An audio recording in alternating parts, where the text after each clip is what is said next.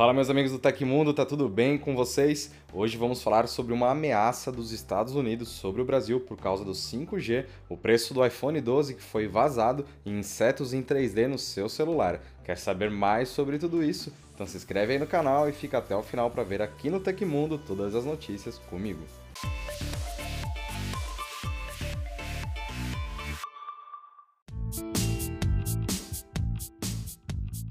Ao jornal O Globo, o embaixador dos Estados Unidos, Todd Chapman, disse que se o Brasil implantar suas redes 5G baseadas em uma infraestrutura fornecida pela Huawei, o país sofrerá consequências negativas. Os Estados Unidos baniram a Huawei sob acusação de espionagem, o que até agora não foi comprovado e não existem evidências concretas de tal colaboração. Agora, Chapman explicou que não há interesses comerciais nos possíveis negócios entre o Brasil e a Huawei, uma vez que empresas americanas não estão competindo para fornecer equipamentos 5G. A questão nessa negociação seria de segurança nacional e isso irá atrapalhar futuros investimentos de empresas americanas no Brasil. Exemplos de empresas que lidam com propriedade intelectual são dos setores farmacêutico e de software. Caso o Brasil adquira equipamento 5G de uma empresa que poderia contribuir com o governo chinês, correria sério risco de perder o investimento de empresas desses segmentos, o que pode fazer com que o nosso país se perpetue como exportador de matérias-primas, ao invés de começar a exportar alta tecnologia. Para o Brasil, banir a Huawei como querem os americanos, seria uma tarefa praticamente impossível.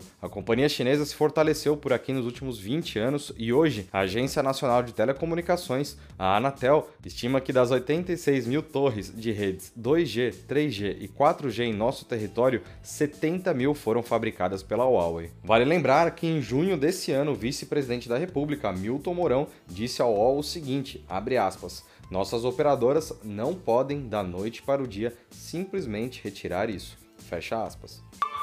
O informante de tecnologia Comiá divulgou no Twitter na última terça-feira os supostos preços de toda a linha iPhone 12, com anúncio esperado para setembro, a Apple pode oferecer quatro modelos compatíveis com 5G e os preços começam em 699 dólares, indo até 1.449 dólares, segundo as informações citadas. Comiá ainda disse que, se houver variantes 4G dos dispositivos, elas serão de 50 a 100 dólares mais baratas em relação às versões 5G. Outro ponto citado é que os dispositivos seriam compatíveis com ondas milimétricas. No caso do suposto iPhone 12 com tela de 5,4 polegadas, os preços seriam de 699 dólares para o modelo de 64 GB de armazenamento, 749 dólares com 128 GB e 849 dólares com 256 GB de memória. Já o iPhone 12 Max, com tela de 6,1 polegadas, teria preços estimados entre 799 dólares até 949 dólares. O que você achou dos preços dos novos iPhones?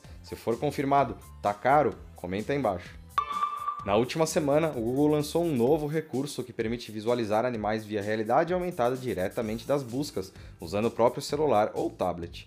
Nesta semana, a empresa atualizou a lista com 23 insetos que se juntam aos tigres, dinossauros, tubarões e outros adicionados anteriormente. Os dispositivos compatíveis com o recurso de realidade aumentada podem ser conferidos no site da empresa, mas, em resumo, eles precisam ser compatíveis com o ARCore, no caso do Android, ou ter pelo menos o iOS 11, no caso do iPhone ou iPad. Se você ainda não conhece a funcionalidade, basta fazer uma busca no Google com smartphone Android ou iOS pelo nome do animal e agora do inseto e tocar no botão Veja em 3D. Depois um pop-up será exibido para começar a demonstração. Entre os insetos é possível visualizar besouros, joaninhas, vagalumes, borboletas, entre outros.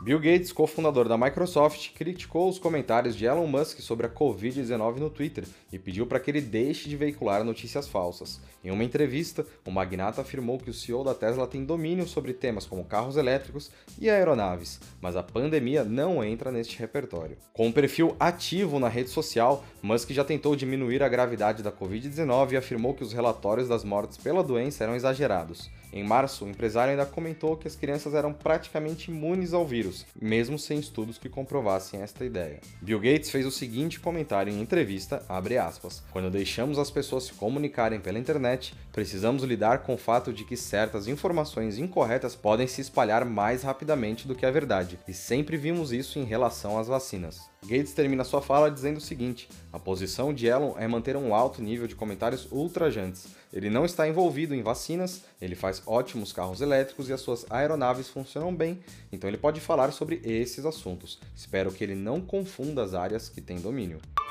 A fabricante chinesa Huawei ultrapassou a sul-coreana Samsung e agora é a nova líder do mercado mundial de smartphones. A informação veio de um relatório da Canalys, especialista em análises de mercado e vale para o segundo trimestre de 2020. De acordo com o documento, foram enviados para venda 55,8 milhões de celulares da Huawei no período, enquanto a rival chegou a 53,7 milhões no mesmo período. Ambas apresentaram quedas em relação ao mesmo período do ano passado, 5% e 30% respectivamente. Em junho, um relatório da Counterpoint Research também apontava a mudança no primeiro lugar do pódio. O desempenho está totalmente conectado à pandemia do novo coronavírus e, por isso, pode ser apenas uma ultrapassagem temporária.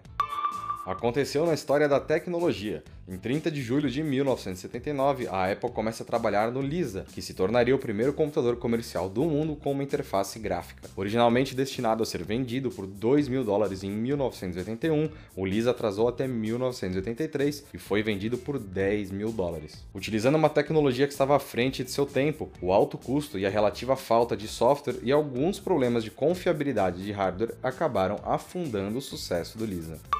E essas foram as notícias do Hoje no Tecmundo desta quinta-feira. O programa vai ao ar de segunda a sexta, sempre no fim do dia. Os links e tempos de todas as notícias que a gente deu aqui estão no comentário fixado no YouTube e na descrição do episódio nas plataformas de áudio. Quem quiser assinar o programa como podcast, os links estão na descrição do vídeo. Aqui quem fala é o Felipe Paião e amanhã tem mais. Ah, você pode me encontrar lá no Twitter pelo arroba Felipe Paião. Espero que vocês continuem seguindo as recomendações da Organização Mundial da Saúde. Um abração e até amanhã.